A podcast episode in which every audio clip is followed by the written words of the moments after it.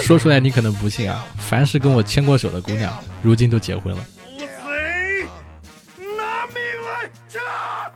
Hello，各位活捉八师傅的听众朋友们，你们好，我是八师傅八匹马。今天这节目呢不一样了啊，今天这期是一期临时录制的节目啊，因为我本来是打算啊录一期商量好的嘉宾的节目，但是突然之间呢，看到我的朋友圈有个好玩的事儿，就是有一个呃认识的朋友啊从上海急急忙忙的润出去了，然后他说他在逃亡，在逃亡的过程中在机场提前到了三个小时，我就跟他简单聊了几句，结果发现呢。一个特别有趣的事，就是他这一年时间从北京到上海，然后把互联网内容创业有关的所有的坑都踩了一遍，甚至把公司都干破产了。于是我就想到，请来这位朋友一起来聊一聊跟互联网创业、内容创业有关的这些故事。我们有请这位朋友高子。Hello，你简单介绍一下你自己啊？我我其实咱们都是点赞之交，在朋友圈呃认识了好多年，没有怎么仔细聊过。我只知道你在北京做编剧。呃，后来你你一直是在做什么什么工作呢？嗯，我最开始的时候在北京做编剧，然后后面拿了项目之后，项目黄了，就大家都知道影视行业十个项目九个黄，然后我的项目就是那九个中的一个。然后还完之后就开始在想，要不然我自己做一个项目呢？然后我就跑了，跑了之后我就沉淀了一会儿，跑去上海。我说也不一定非得着着急去先做一个影视项目，做点别的项目也行，做内容嘛，反正都是。嗯。那你不管是做影视内容也好，还是说你做一个短视频，你做一个 B 站都行。于是我就跑去了上海。最开始其实我做的不是 B 站，也不是各种短视频，而是密室逃脱。因为当时密室逃脱它也算是一个比较体体量跟电影比较接近的嘛，然后做了半年，做了半年也录两项目，这也没啥好说的，就是一份比较正常的工作。嗯，直到我进了互联网，啊，开始追我的梦想了。因为我之前是想自己做一个百万 UP 主，嗯，然 后终于找到机会，我说不行，我要跳槽，我要去实现我的梦想，我就去了。去了之后，公司说的很好。首先，我们公司呢要打造一个以留学生为主要 IP 的一个综艺。我就想，哇塞，牛啊！在 B 站一般都是个人 UP 主，没啥就团队，就那种比较大的团队做的号嘛。那我们一来还能做个综艺，哎，不错，我要去，我必须要去。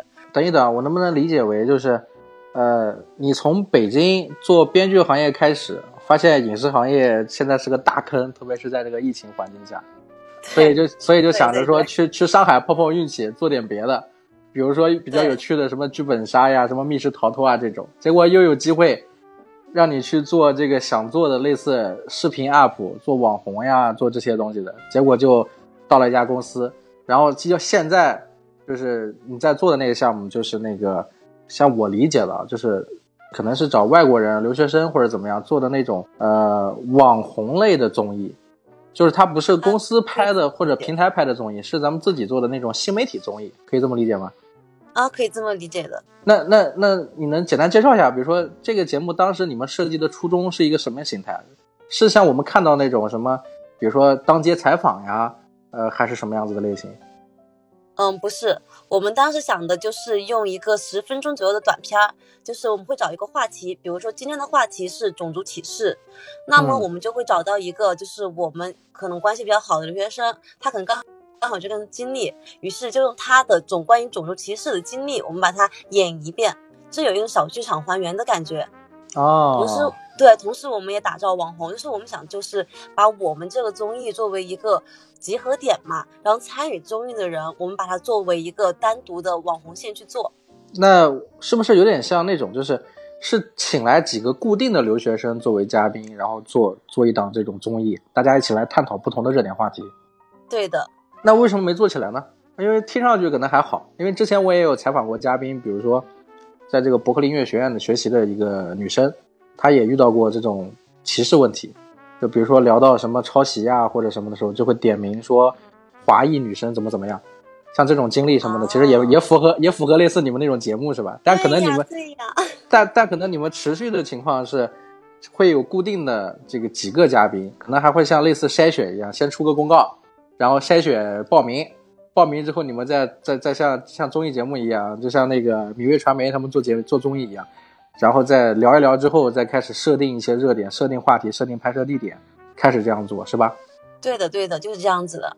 但这样子的话就需要外拍，因为我们有一个很厉害的摄像师，他的摄像的话，就是那，因为他很喜欢就是那个韦斯安德森嘛，然后他整个摄影风格都非常的电影，所以说我们当时其实靠这个东西也是吸引到蛮多就是想参与的留学生的，都一切都准备好了，就等着开干了，嗯。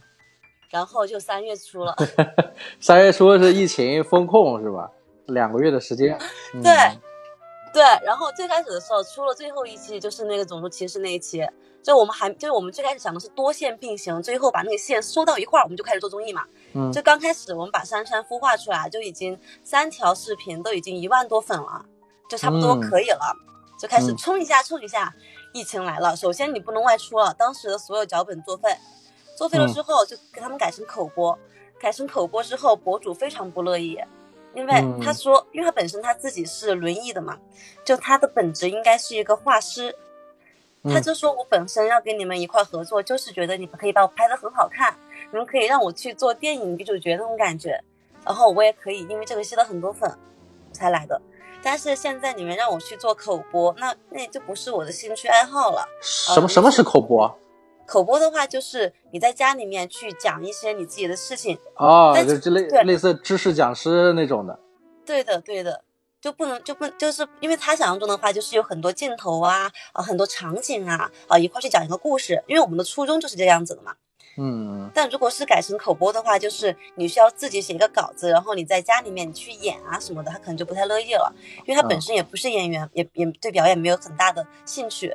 嗯，这就是你们，那就是在疫情情况下，你们内容创业在求变，但是求变的过程中发现之前选的嘉宾或者主持，他们可能不太擅长这些东西，跟他们初衷，是有背离的。但是除了这个所谓的天时地利人和，除了天时问题之外，呃，这个机会问题之外，还有一点是，你们当时在跟这些嘉宾探讨的时候，合同里也没有备注这些事情，就比如说临时改变策略呀、如何配合什么的都没考虑，是吗？没有没有，还后面还有个大瓜，就是嗯本身、因为当时因为公司是共创性质的，就我们当时签达人，也就是网红的时候，都是讲的是大家一块去，就是我们公司可以给你出剪辑、出摄影，然后会给你一笔的投入。就是不管是推流也好，还是说你的一些道具也好，我们公司来出，到时候你火了之后就是五五分成，是这个样子的。但是后面他们他们当时没有去谈解约的事情，就没有人想到会解约。啊，就是，但这个你们有合同吗？之前有签合同吗？对，有签合同，但是合同上面没有去讲解约之后该怎么办的事情。嗯因为像共创账号的话，他们当时就是就是因为因为如果是共创账号，这个账号它其实是在博主手里面的，他是拿博主的身份证去搞的一个号。那么这个号的话，就算是现在他们合同也没有扯清楚，就是到底是归博主还是归公司，然后两方都不能用这个号，目前。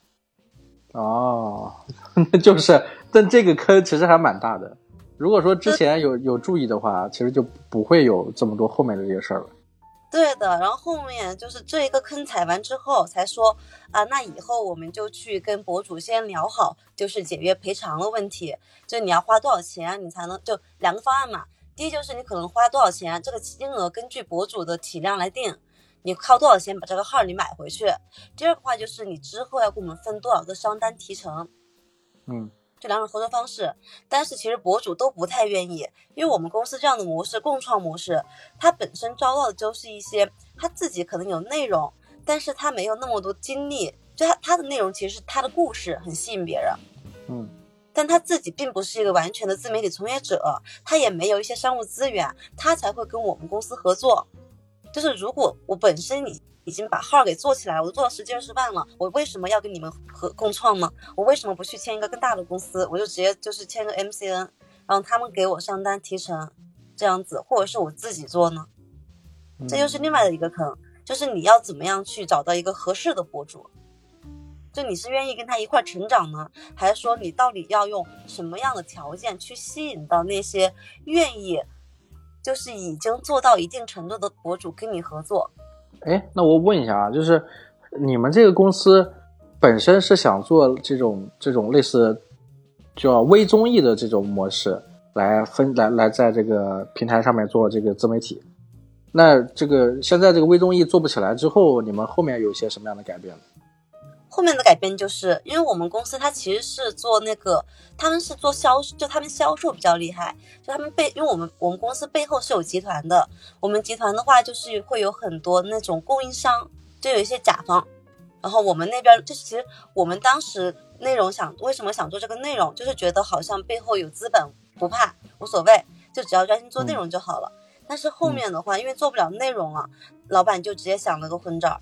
他说：“那所有的人都直接开始不要做内容了，大家就把货卖出去就好了。我们现在就缺一个卖货的一个渠道，就是你们搞一些账号出来，我不管你们搞多少，最好是批量化，不管你们一个号做矩阵复制都行，对，做个矩阵，然后这样子去做。但是这样子的话，我们人手又不够，因为创业公司嘛，嗯，一个号都没做起来，就直接让你复制裂变，然后在疫情期间也没法做。然后我们老板就说，那大家就不要去。”我们就要懂得放弃，不要做小红书了，也不要做 B 站了，我们就做抖音。抖音起量快，然后抖音可以直接挂商品橱窗，可以直接赚钱。啊，我们说 OK 做抖音。但是我们这个团队其实当时招进来的时候，没有一个人是正儿八经研究抖音的，因为大家都是像我，我是一个编剧，然后做过剧本杀，就是都是比较偏长篇内容的，就我们会比较会讲故事，但前提是一个就算是短篇故事，你知道它也是个故事。它是一个完整结构的，但是其实像很多短视频、抖音，它是片段式的，就一个点。然后这个点的话，就是我们团队其实是当时是把握不住的，就没有一个人会。但是老板也得让你做，然后就开始搞疫情段子。搞疫情段子的话，就是先写写写写写写，后面我们居然还火了一把。就我们当时写疫情段子的时候，最开始的时候无人问津，点赞就几个，到后面的话是直接就几万赞，但几万赞它并没有给我们带来什么转化率，因为后面就是，嗯，抖音它这边的话其实也，因为抖音是一个很卷的赛道，因为做这个东西的人很多，有很多人他们在某些赛道里面已经钻研了很多年了，嗯，啊，人家有经验，然后有资源，什么都有，啊，我们这样的就什么都没有，跟别人拼，嗯，就只能够。抄吧，就抖音起量就是第一要会抄，第二要会投流。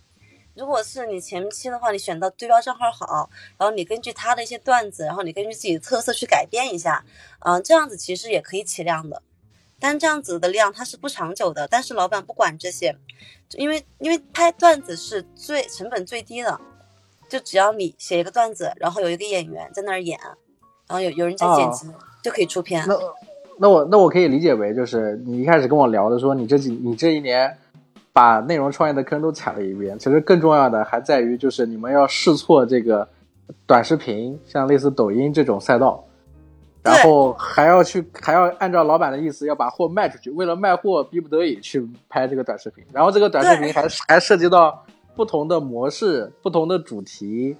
啊，以及这个也以及比如说投流投抖加呀或者什么的，这里这里面其实坑非常多。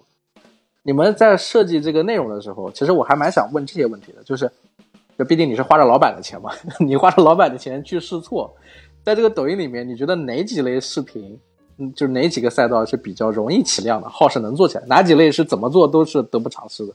其实做搞笑类是比较能起量的。但是做搞笑类的话，你必须要豁得出去，你必须要互联网没有我在乎的人了这样的心态去做，你就可以火。因为 真的，什么叫没没有我在乎的人了？是你做了这个就会被熟人看见吗？还是什么？因为我因为我们当时对标的都是，因为我当时有看过几个起号的，他们最开，因为我会去分析他们为什么起号，他们起号就最开始的时候都是大家平平无奇，就是正常人，就很正常人的样子去讲一个正常的段子。但是后面为什么能火？就他们每一个人都在往不正常的方向走。比如说最开始可能不加滤镜，可能就是，嗯，我长什么样，我可能会美颜，但是我不会去搞很夸张的特效。嗯，就比如说那个无敌浩克，他最开始的时候就是比较正常的一个男生，就是他长什么样，他就去讲一些段子演一下这样子的。他后面他就找到路了，就是很简单，他就把自己搞成一个西瓜头，然后每次滤镜那种大方脸，很搞笑，他就很有记忆点。然后去他的那个段子，其实抖音上的段子都是大家互相抄的，就是。是，比如说那个钟薛高，他那个段子抖音火了可能一个多月吧，就大家翻新，不断的翻新，就看谁翻的有新意，就看谁夸张。而且还有一个现象就是微博，比如说出了一个什么段子图片，啊，然后那个图片那个段子刚出来，立马抖音里面我就能翻到无数个不同赛道的 UP 主来重新演绎一遍这个这个段子。对的，他们是多平台互抄的，因为现在我们做账号，老按照老板的思路就是，你这个你这个视频，你反正你做都做了，你为什么不能多发几个平台呢？哦，就还要再多发几个平台，那多发平台是不是也有坑？那因为平台的属性不一样是吗？对，调性不一样。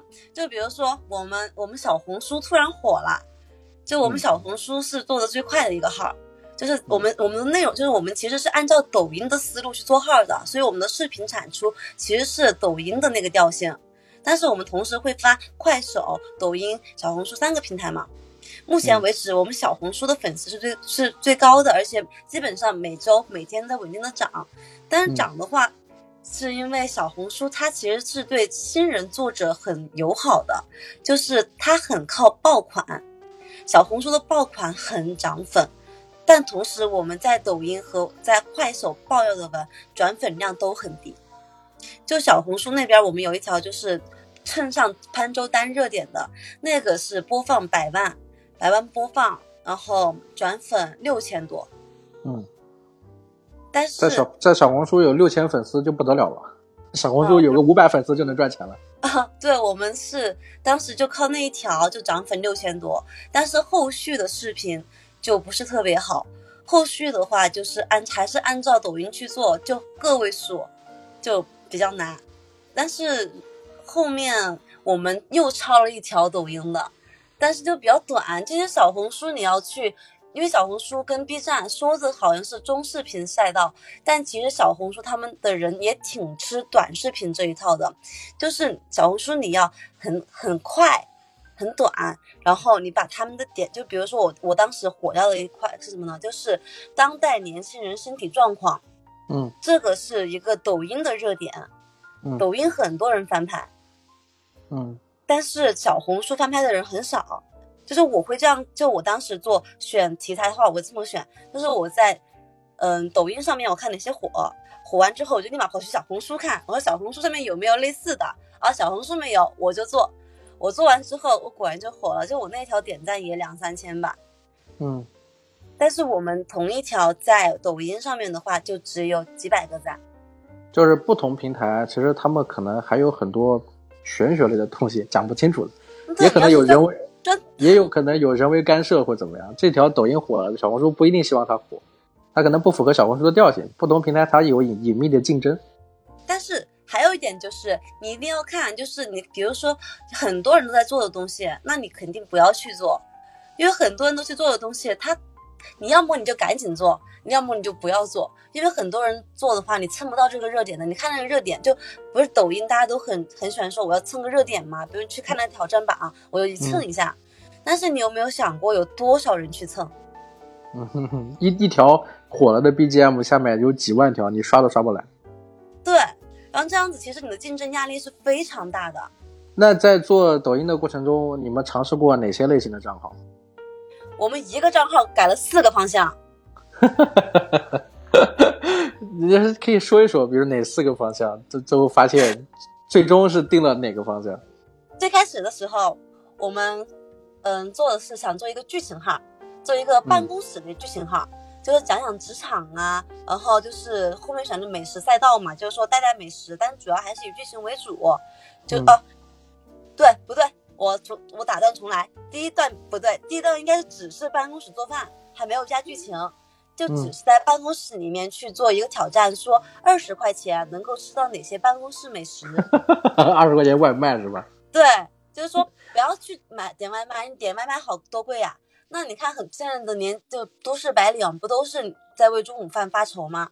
那你嗯关注我的账号，我来告诉你二十块钱怎么让你吃得好，就自己做饭。后面我就发现，我们做着做着就不对劲，因为我们就还是一个很普通的美食制作的过程，就是你去超市买东西或者哪里买东西，然后你买回来做，发现会超预算，二十块钱你真的在上海这种地方悬，真的悬。然后首先就是他们当，因为我当时去接手这个项目的，他们没有去做市场调研，就直接一拍脑袋就是二十块钱，我能吃什么？二十块钱做不下来，做不下来之后，那个视频当时就效果也不好，因为你看有很多拍摄很好的美食，就不管是哪个平台，美食它是一个很卷的赛道，它的卷就在于，第一，大家都能拍，都能吃，而且有很多，就很多头部。每一个平台都有很多头部，那你怎么去跟别人竞争呢？菜就那么几个，你你经常做的菜也就那那那么些，你能做出什么花样来呢？于是老板就说：“那你们就改啊，这个赛道不好做，你们就改啊。”哦，嗯，QC QC 就说就是 QC 就是管内容质量的嘛。嗯，他说：“那我们来做剧情吧，就做个追逃剧情，可能就更丰富一点。”啊，我们就开始做剧情了。做剧情其实最开始的时候是有趣的。但是剧情号很容易写的很长，嗯，动不动一分多钟、两分钟，对，动不动就一分多钟。按一分多钟的话，就是你在剧情跟美食制作的过这个协调又又又有问题了。就你到底人你吸引到的是什么样的受众呢？因为很多剧就你的那个你的你去打那个 tag 的时候，他其实已经在帮你把你的观众挑选出来了。嗯，在打标签的时候，对，那你想吸引一些剧情粉？然后同时你还想吸引一些美食粉，这可能你有没有想过，喜欢看剧情的人跟喜欢看美食的人根本就是两拨人。对，想看美食的人主要是看吃什么是怎么吃。对，想看想看剧情的人只是因为他好奇心比较重，他并不想吃东西。对，这就是问题所在。我当时就说了，我说会不会我们吸引到的是两拨人？因为我当时想做美食号，就是因为我喜欢吃，喜欢喜欢做。我觉得我看美食号的动力就是我看别人怎么做，我看别人怎么吃，我去学。嗯，那如果是我在剧情，我看剧情的话，我就要看，那我又不一样，那我就是看个起承转合呗。而且目前不知道你了你有没有了解过，现在就是快手跟抖音其实是有短剧计划的。嗯，这个我知道，最早快手先做的。对的，他们其实是正儿八经在做剧情。那其实这这样子做剧情的，他们为什么会？因为做剧情，它是为什么？它是粘性很高。但是转化很低，对，它它不太好变现，主要是变现不太好变，但它粘性真的高。像我们当时做美食号涨粉就很慢，但是我们一改做剧情的话，单条视频不投流，一个新号的情况下可以涨粉好几十，就是接近到一百。其实如果你推个流的话，就可能我的 QC 说的是你一你一推流，这肯定一千一千粉丝就进来了。啊，我说，嗯，那可能是因为主要是剧情的话，别人会对这个人设他会有好感，然后对接下来的剧情他也会有一种好奇心，他想追剧，他就会关注你。那后来为什么又又把剧情号、剧情美食号又又改了？因为没钱做了。没钱是什么原因？哪里没钱？就拍拍，嗯。在疫情前的时候，其实公司是有现金流的，因为不管就各个就是不管是集团也好，就是大家其实都会有一些多余的钱嘛。因为其实你想想，你要做一个正儿八经的内容，你肯定是先投钱，然后把一个好的内容做出来，接着发行，发行之后它流量高了或者是怎么样的，接着你才会去赚到商单，这是一个正常的模式。是。但是到了疫情之后，整个模式乱掉了。因为公司没有钱了，没有没有让你先去做内容的这笔钱了。嗯，也就是这里还涉及到个坑，就是这家公司其实它不是一个内容基因的公司，它是一个销售，它它是个销售驱动的公司。那它的钱肯定紧着它的商单商务。他后面疫情之后给公司发补助啊，又发什么临时的一些一些这个生活生活物资啊。还要发工资呀，大家又不干活什么的，他就没有那个多余的钱去去播这块内容创内容的这个这个运营了。那没钱了之后，你们怎你们怎么做呢？就是你你刚刚咱们说的说做口播或什么？没钱之后，我们老板最开始我们尝试做了三期追逃剧情，这个剧情其实挺不错的，就是流量自然流量，嗯和各个能不能能能不能能不能聊一聊什么是追逃剧情？就是你们这个你说的很专业。嗯，追逃剧情就是，嗯，我们当时是在抖音呃在 B 站找了一个对标账号，叫杨洋郑小杨。嗯。他就是每次固定的，他老爸去抓他学习，然后他要去打游戏，这样一个很简单的对抗模式。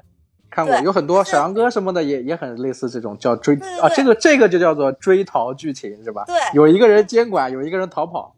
对，就是追逃剧情这个东西，它做起来是很有意思的，因为你可以把很多悬疑的东西加进去，嗯，就是各种气氛一烘，按照观众兴趣不就来了吗？那你就可以做的跟短剧一样了呀。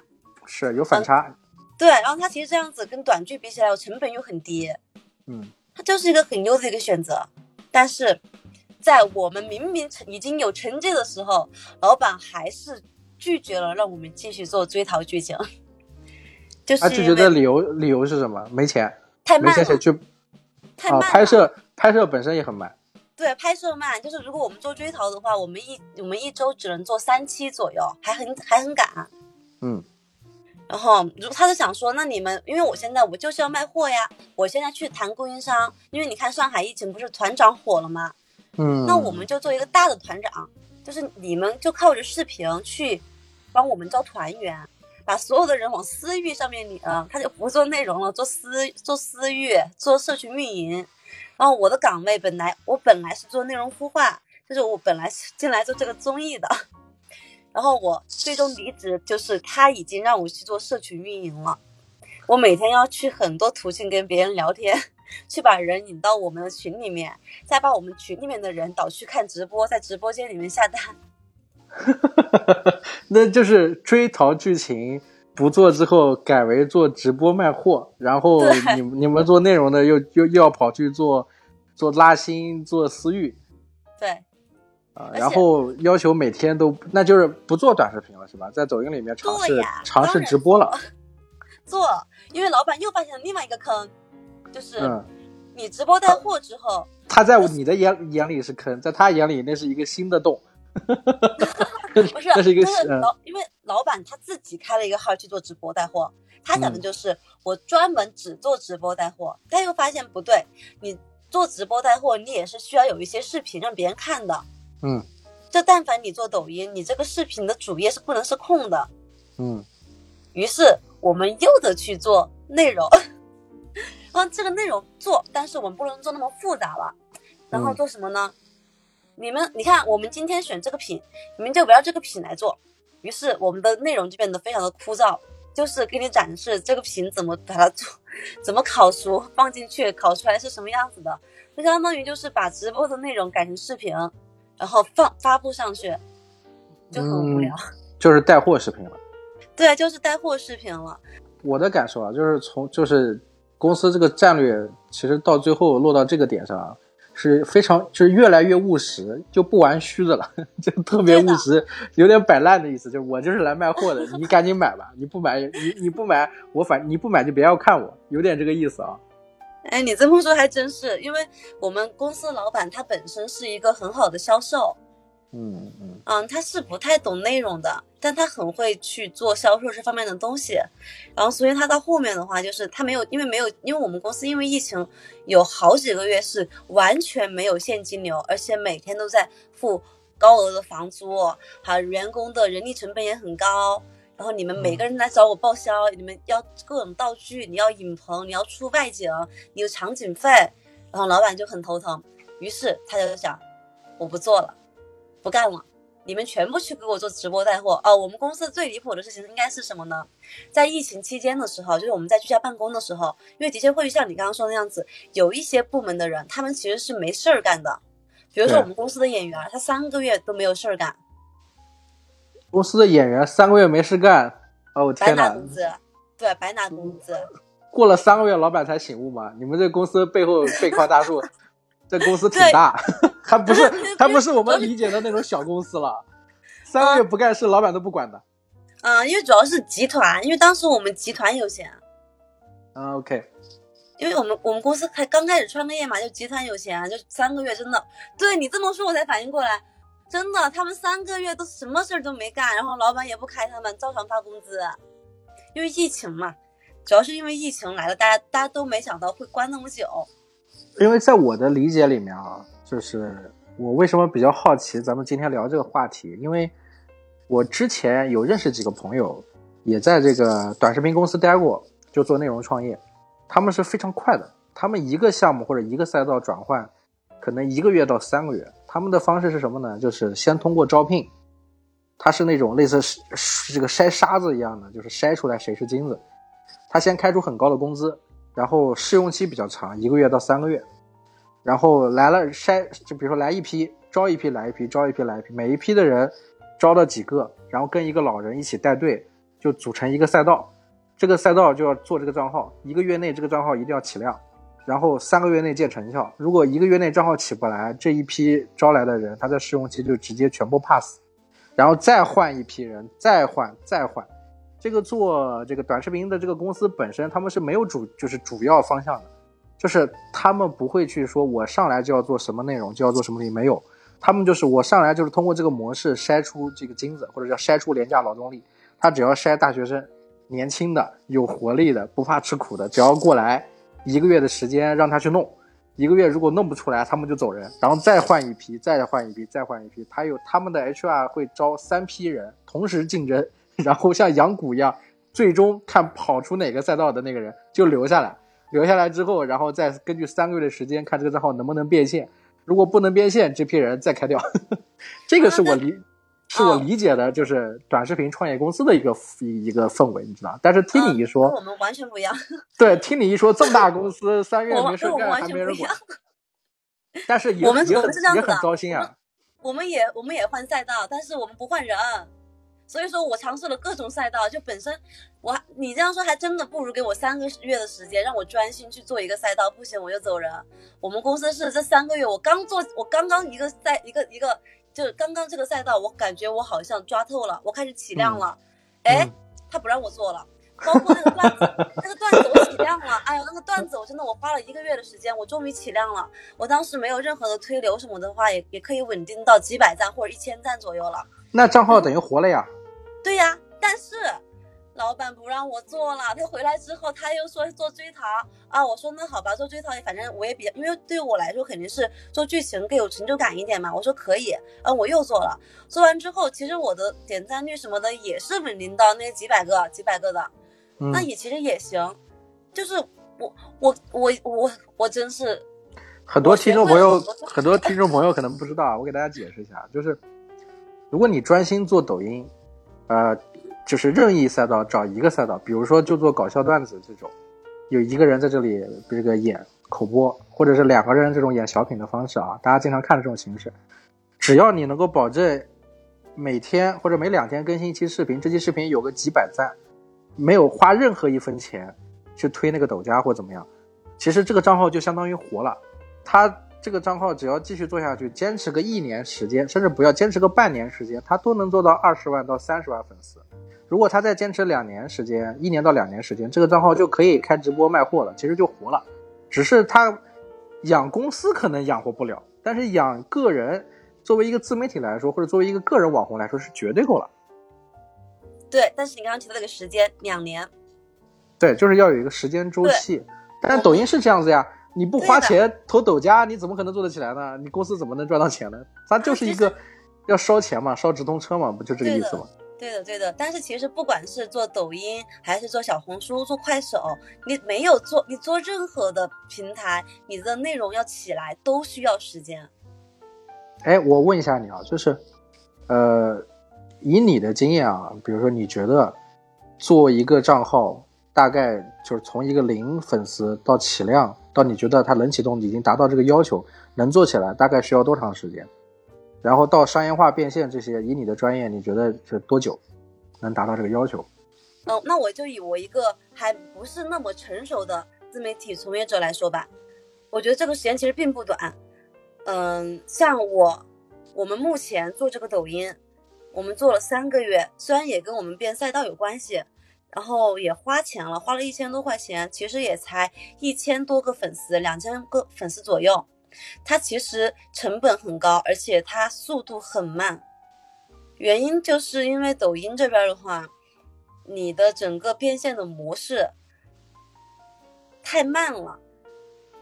就是老板，这个是让老板很着急的一点，就是你看我们现在已经做了三个月了，我们才一千多粉丝，但是我们在小红书，小红书我们一个多月就做了六千多粉丝。小红书已经可以变现了吗？嗯，小红书那边的话，目前还没有接到商单，但是之后可能就会开始谈了。因为我们现在的话，因为小红书它粉丝变现也没那么简单的，像我们粉丝多，但是它数据不稳定。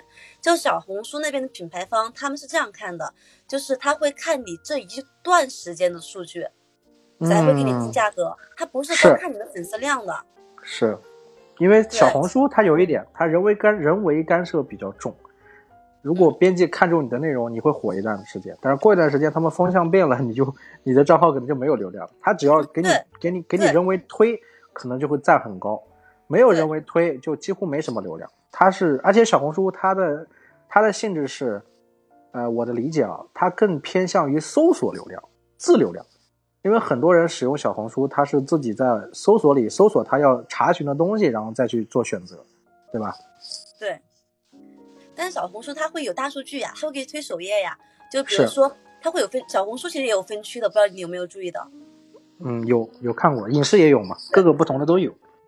对，其实小红书它不仅仅是搜索，小红书它其实它首页推荐也蛮厉害的。就是你平时可能就是对什么点赞了呀，和你收藏了什么什么东西呀，都是你在首页上刷到的。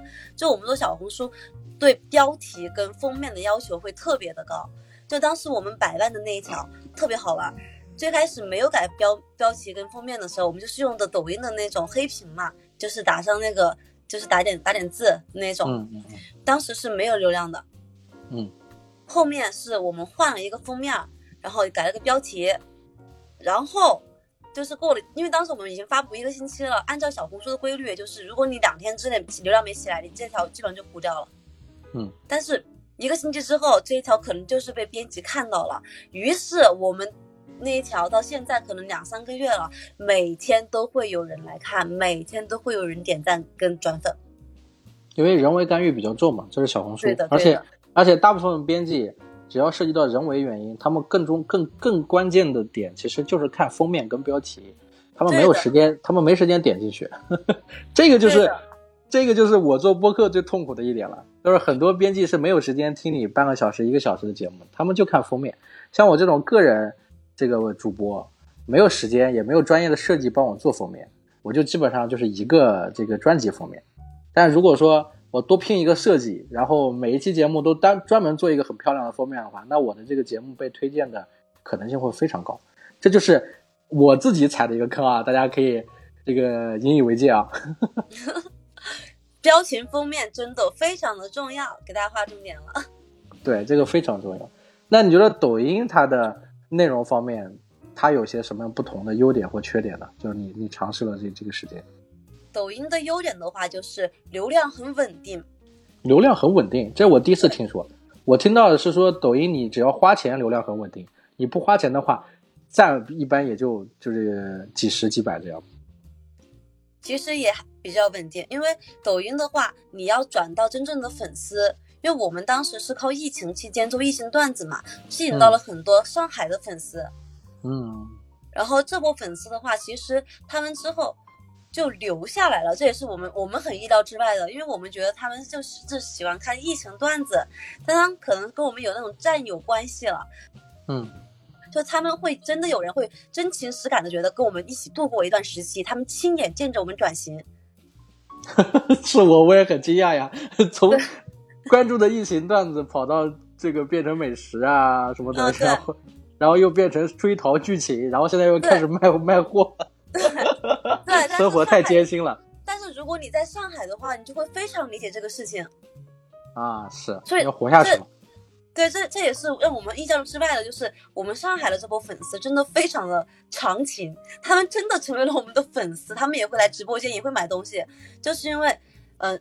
因为上海最近在裁员啊，就真的就大风向是这个样子的，就他们都很理解我们为什么会突然之间去卖货，就是因为没有钱，你都不需要告诉上海人为什么我们公司突然之间变成这个样子了，因为很可能他们的公司、他们朋友的公司都在经历这样的问题。嗯，哎，那比如说，那我们再说另外一个平台，比如说 B 站呢？B 站你之前也说你们刚开始就是在测试 B 站的时候，B 站的话也要投流。B 站的话，B 站它其实也是，就 B 站跟小红书是比较适合新人的，可以快速起量的。嗯，就 B 站跟小红书都是那种，只要你质量好，然后你投个流，因为 B 站和小红书他们对刚开始的做的是有扶持、有流量扶持的，那么你基本上可以，B 站有办法投流吗？你说的这个投流是指什么意思？呃，也是花钱去买流量。哎，我怎么没有在 B 站这个找到这个类似像抖加这样子的入口？有的，因为我朋友当时就是他为了救活救活他带的博主，然后因为那个博主就跟你讲投流之后的差别，对吧？投流之前几百个流量，然后投流之后直接上万。你说的这种投流是 M MCN 公司的操作吧？嗯，不是，是个人，因为是他个人给那个博主花了钱，应该是会有这个这个，因为但是不是我个人操作的，但是我就 B 站是可以自己去投流的，而且 B 站跟小红书都他们两个的特性就是，你有一个质量比较好的视频，这样投流，你基本上可以破万，然后你的你的粉丝也会增长，OK OK，但是抖加不行。抖加为什么不可以？抖，因为首先可能也是因为我们，嗯，抖音的质量没那么高。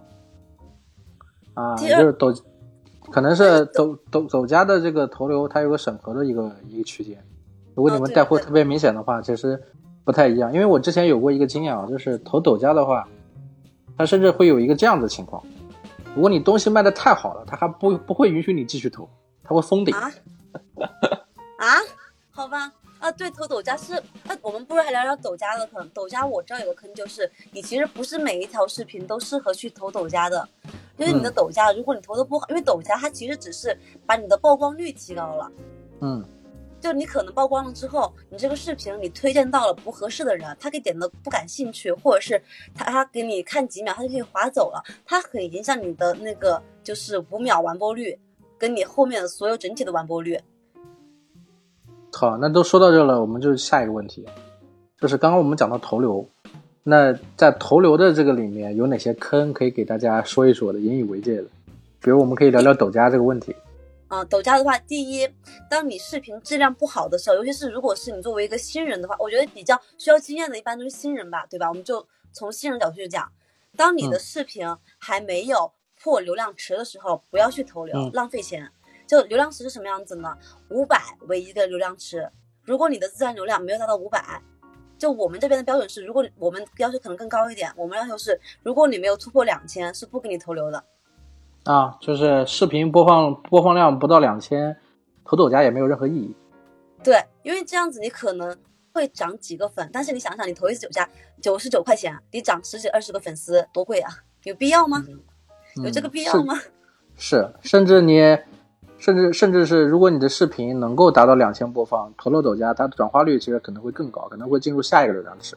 对的，对的。所以说就是尽量就是你的自然流量一定要达到两千或者是及其以上，你才去投抖加，不然你你在两千之下，我们是觉得没有意义的，因为投了之后转化量也不高。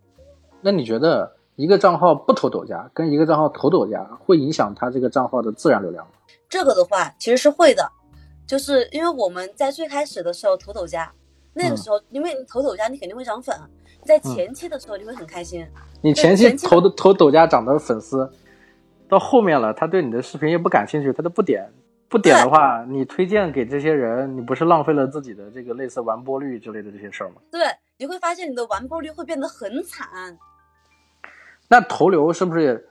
呃，我觉得你没有说到一个点啊，就我我个人的想法，啊就是因为那个投抖家里面还分，呃，你是要涨赞还是要涨粉丝，对对吧？对还有一个区域男女性别标签，其实是点这个抖家里面，就是曝光之后点赞更这个这个更好，比涨比涨粉是更划算的，涨粉可能就会出现你说的那个情况，是吧？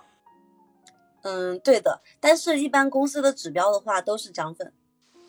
哎，这就涉及到一个问题了，为什么公司要涨粉呢？明明点赞对这个视频有好处，它转化会更好啊。你点了涨粉丝之后，其实我一直很怀疑一个事儿，就是你点的那些涨的粉丝，你去看他们那个关注啊，那个粉丝都是动不动关注个四五千人的那种账号，那种账号嘛，其实没有什么用的。这也是，也这也是我感觉我很质疑公司的一点，因为我们算嗯 KPI 的时候就是这样子的，就是他会给你算粉丝量，而不是去看你的播放量跟你的点赞率。啊，这是你们大、啊这这这个是你们大公司病是吧？对，所以说就导致了我们其实，在抖加投流的时候，就是基本上都是投粉丝，但投粉丝之后就会发现我刚刚说的那个坑了，就我涨完粉丝之后，第一发现这个粉丝可能是僵尸粉嗯啊，第二他可能就是那种就是关注几千个人的那种粉丝。然后第三的话就是，其实抖音它的推荐机制，就算是他是你的粉丝，但是他他刷抖音这个页面的时候，他首先看到的并不是你的视频，而是目前最火的那那几百个赞的那种视频。嗯嗯嗯，然后第三个问题就是，由于我们是在变赛道的，那你吸引你有一这个视频推有推出去的粉丝有关注过来了，那你下一个视频他可能就不感兴趣了，他甚至可能会点不感兴趣。因为我后面统计数据的时候，最开始的时候，当我们不投流的时候，我们是没有不点兴趣这样子的情况发现出现发现的出现的，但是当我投流之后，其实我会收到不感兴趣这样子的数据反馈。嗯，那这个账号的权重就下降了。对的，所以说抖音投流它并不是万能的，你一定要去，就是你要你还是一个回到最开始的地方吧，就是你要把你的账号的对标，还有你的赛道，包括你的受众群，你要想清楚了，你不能够都要。OK，好，那说说到这个，我们再说说别的话题，就是这个天时地利人和。天时你是踩了坑了，从北京到上海又遇到疫情，两个月的时间，公司又出现了问题。然后地利嘛，聊到了这个公司本身是吧？这个战略上面、策略上面，你们自己又出了很多问题。那说说这个人和，就是我看你自己，就是我昨天翻了一下你朋友圈，我看你还你还叫了救护车，这是怎么回事？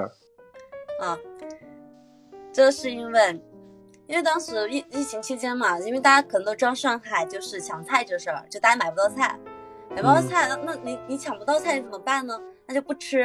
于是我当时有可能一两个星期左右是每天省吃俭用，一天吃两餐，就导致营养不良，营养不良，而且被关在家里面嘛，就也不锻炼，就每天就上班就坐着，躺着。坐着躺着，一天就过去了，就导致我开始腰疼。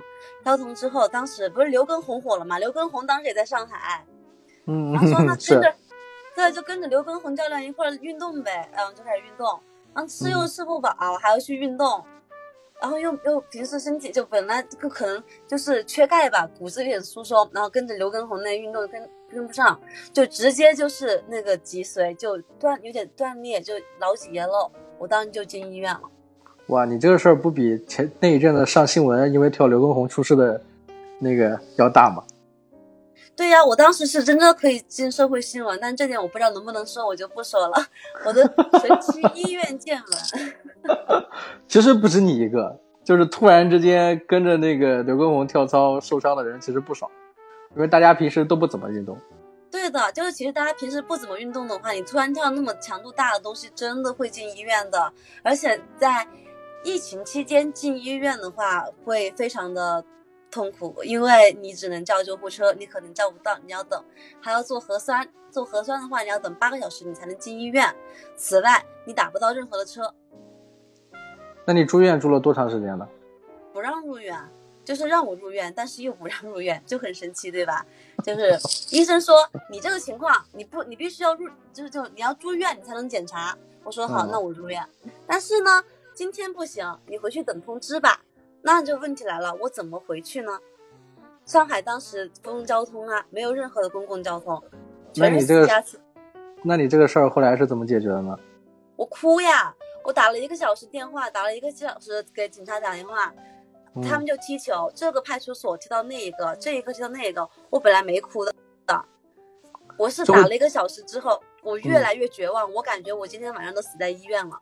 嗯 然后就我开始哭了之后，我旁边那个有个病患，他看不下去了，因为嗯当时能去上海看病的人，基本上都是有自己车的人，嗯，因为只能自己开车去医院。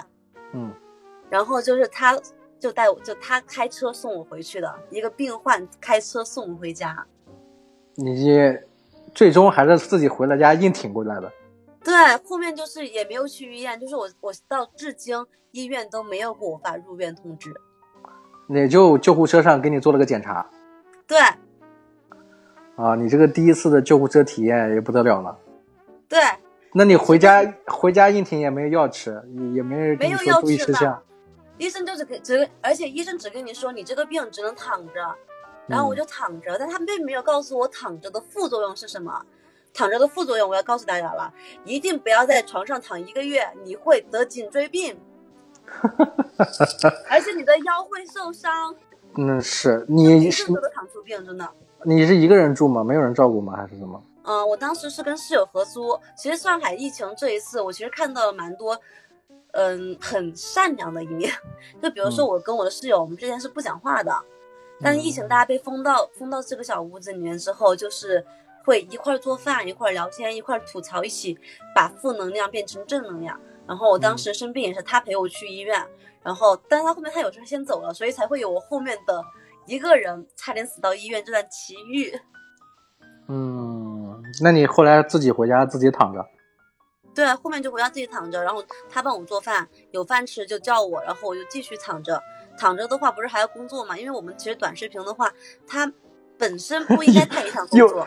又说回来了，我的天！你不要告诉我你是躺在病床上面，然后弄了个支架，电脑对着你的头，然后你再开始工作。对，就是这样子的，就躺他真这么来啊？真的，然后就太惨了。电脑，然后所以才会颈椎出问题嘛，然后就写脚本儿。不过我们公司还好，因为我们公司它不需要你每天写很多脚本，因为很多短视频他们很快的，一天可能三个脚本都要你出嗯嗯啊。我们公司出一个就好了，我们公司甚至就就一天你出两个，那你明天就不用出了，就这样。那你在家办公，你这事儿到底算工伤还是？对，我也想问，这是工伤还是什么？要不要给我赔偿？但你是在家里面，又是晚上跳操，这怨不得别人。这但这是我自己说啊颈椎病的确是工作工作出来的呀。啊，是这个是，那还有一个更神奇的经历，嗯，就是我当时是在中山医院，就是做的第一次检查嘛，就是他嗯没有让我入院的那个医院。嗯然后我就对这个医院有了心理阴影，我说下一次我绝对不会去这个医院了。我就去了嗯瑞金，瑞金那边是真不错，就是各方面就会让你觉得宾至如归，因为他们真的就是那些医生他会蛮为病人着想的嘛。然后当时，嗯，也没让我花多少钱，我当时别说我在中山就检查费花了一千多，嗯啥啥也没检查出来，花了一千多。然后我嗯当时觉得很纳闷，我说我走医保怎么还要自费一千多？医保就花了十几块钱，这太离谱了吧？然后我去问了我成都的朋友，他是一个医生，他又看了中山的那个单子，他跟我说，他全给你开的进口药，嗯，太可怕了。我人都麻了。于是我又对中山医院产生了非常大的抵触。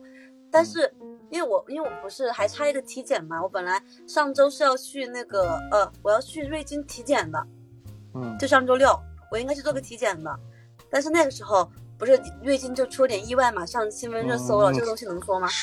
嗯，咱不说，但大家都知道。对，对对对，我就躲过了一劫，但是我我就好害怕，我为我为什么要赶紧跑回来呢？其实不仅是公司的问题，就是更多的还是我真的怕了。我听你这么说完，我感觉不是疫情的原因，就是这一段经历整个都是一团糟，包括这个对吧？包括后面自己身体的原因啊，各种。但主要还其实就是疫情的原因啊，因为我们来跳到三个月前，跳回三月初，嗯三个月初我们公司还是一个背靠集团，有资金，我可以让你去做内容，我可以让你去做留学生 IP 这样的一个公司。嗯嗯嗯但由于疫情，疫你想想，光是人力成本跟办公，因为我们办公室是在上海市中心，我们就在内环，嗯好像听说一年也就几十万吧，几十万几百万，忘了嗯，反正就很贵，凡是也很贵的一个办公室。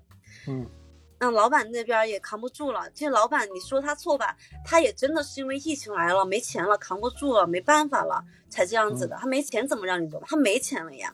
嗯如果没有疫情，我现在可能真的，我们公司说不定已经做出个几十万的账号，真的就像我们当时说好的那样子，成为 B 站最大留学生 IP。因为我们当时还想的是什么呢？你看上海留学生多多呀，故事多多呀，我就在安福路一坐，叭，今天就哎，你去哪？你之前在哪留学的？你在哪儿哪儿哪？那故事又来了，上海 最后又又变成我说的街头采访了。啊，不是街头采访，我把它，但是还是按照我们的形式呀，就是我们只是在路上去拉人，因为上海留学生多。我们当时想做留学生 IP，就是因为上海留学生多，我随便一捞，随便留过学啊？啊，结果就是就是综艺没做成，结果变成了一个做电商私域流量的一个账号。对，还不如做微商。一切都是因为疫情，所有的一切真真的是因为疫情，因为疫情你没有办法，你只能你只能变嘛，你只能你先你得先活着呀，因为活着。才会踩这一系列的坑，因为没有准备。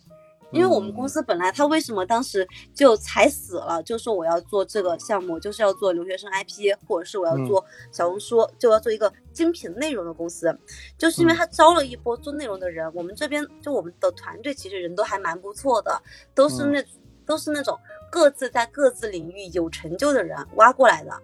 嗯，为什么一群本身都很不错的人把事情搞得一团糟呢？嗯，原因就是没有任何人会知道疫情会来的如此的汹涌，让你什么事情都做不了，让你被迫去做你从来没有做过、你也没有想过你要去做的事情，然后就一瞬间的被迫的把所有该踩的坑都踩一遍，老板也跟着你们一起成长。对对对对对，就是你走的时候，老板老板怎么说？老板没说啥，但是我 老板都不敢，老板不敢看我的眼睛。老板现在愧对于公司每一个人，于是他现在每天直播四小时。他自己直播吗？对他自己直播四小时，因为所因为我们公司所有的人都是他从别的地方挖过来的。啊，就承他他答应的承诺都没有兑现。对，都没有兑现。然后我们这边就是我们在情感上面其实是理解老板的，因为老板他的确他因为他没有因为像有的像你刚刚说的，就很多老板在你疫情期间可能就把你开掉了。嗯。但我们老板带着我们扛了两个月，嗯，反正照常还是照常给你们发工资的。对的，对的，虽然后面也降薪了啦，但是 上海上海降薪都好难不过的事儿呢。是不裁员就不错了。对，因为我们社保还是按照之前的工资算的，我觉得这一点蛮好的。因为因为我发现我的公积金可以跟之前一样取那么多呢。嗯，哎，那我们那那那我们再说回一点就是。这个这三四个月的体验，在内容创业的体验，你觉得最大的问题是什么？最大的问题是因为疫情影响到了这个内容行业，还是说有有其他的原因？我觉得第一最重要的其实就是疫情，嗯，因为其实你看做内容有很多，就尤其是像我们这样，你想专跟一个内容的话，它是需要大量的资金来支持的，嗯，那你疫情的话，整个经济都不行了，谁来谁有资金来支持你做内容呢？是，这也是我当时从影视退出去的原因之一，就是因为当时疫情经济不好，大家投资人都没钱，所以说很多影视项目都被叫停，因为影视它前期投入更大。对啊，而且你拍摄的话也涉及到一个问题啊，聚众啊，这个公共场合啊，对对吧？涉及到防疫的一些东西啊。对，其实整个内容行业、影视行，就所有这种都是因为疫情，这所有的不好，真的都是因为疫情。我之前还在思考，是人们变得不行了吗？为什么我们看的电视剧越来越不好了？为什么我们的电影越来越不好了？为什么越来越不好了？其实并不是人越来越不好了，就是因为钱越来越少了。嗯，大环境的要求，对各方面都是原因。对，能开起来的项目越来越少了。然后啊，这句话说的重点。越来越多了。那最后就是咱们再再再最后一个问题，就是你是从昨天从上海。Run 了，就是跑出去了，回去了。那那那那你现阶段你怎么看待以后的这个内容行业？比如说，如果还有人想要做，比如说短视频啊，做抖音啊，做别的呀，有什么建议？先赚钱。那你不是跟老板一样吗？都很务实。没有钱，你做什么内容呀？因为我就找找一个朋友吧，他就是从 B 站出来的，就做内容很厉害的，也是在这个公司认识的前同事了。他就自己开公司，他当时做内容的话，就是流量几百万，就是他单条视频流量几百万，然后粉丝也几十万，但是就是苦于什么呢？呢，没有商务，没法变现。没有商单，你你说的商单是带货商单还是品宣的广告？广告。广告，其实商单广告是一样的意思嘛。因为这我后面在思考是怎么回事呢？是这样子的，在视频时代，就在长视频时代，它这个视频它本身就是商品，你本身观众就是要为我这个商品买单的。嗯，这个广告收入它其实是我的额外收入。啊，广告收入是额外收入，并不是根本的收入。对，就是我在做这个长视频的时候，我的这个视频内容它就是商品。OK，我是需要拿着，就比如说，你看我拿去卖卖卖版权，对吧？我作为制作方，我是卖版权。好，平台方你可能去跟观众收会员费，嗯就本身这个视频它就是一个商品。但是到了短视频时代，你看 B 站它就死活了，我的会员我看视频是不要钱的。嗯那不要钱的东西它是商品吗？它不是。嗯那反而你的内容它只是一个附属了。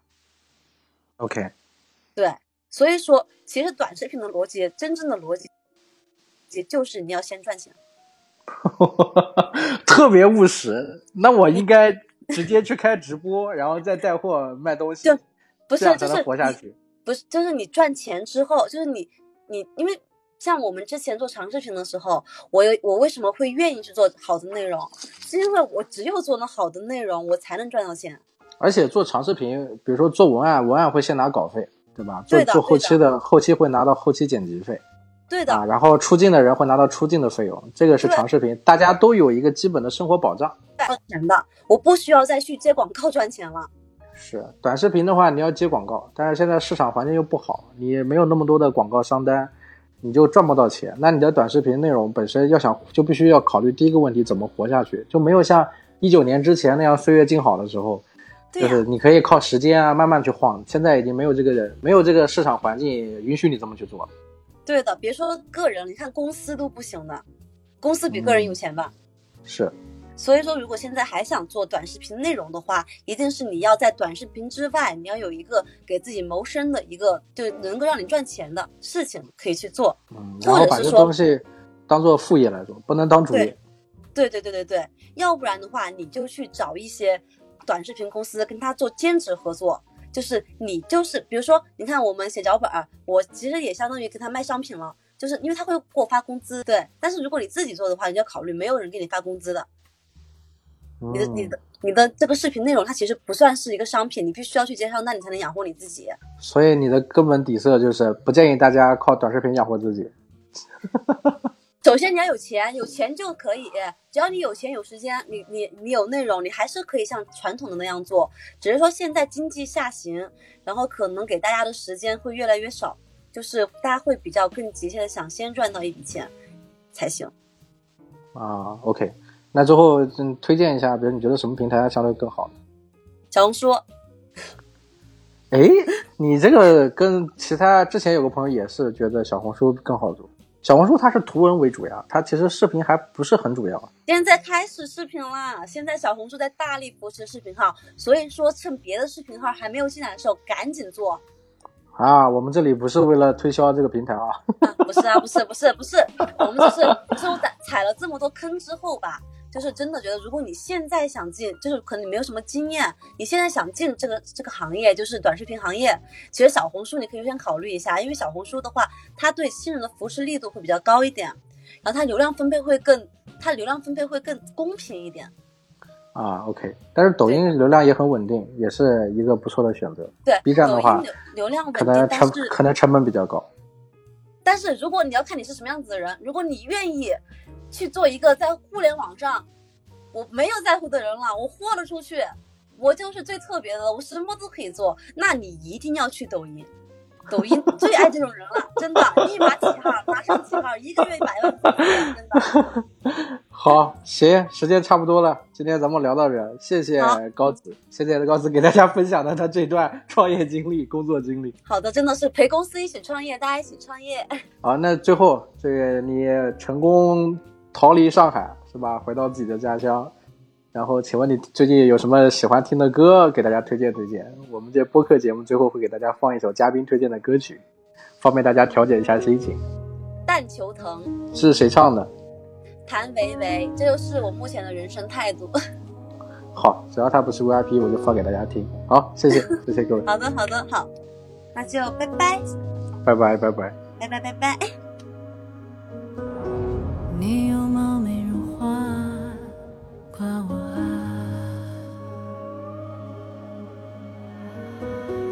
我的两极分化多复杂，十二岁跳完了所有儒雅，之后就沉入到似水年华，某一种敏感的爱伴着无知的傻长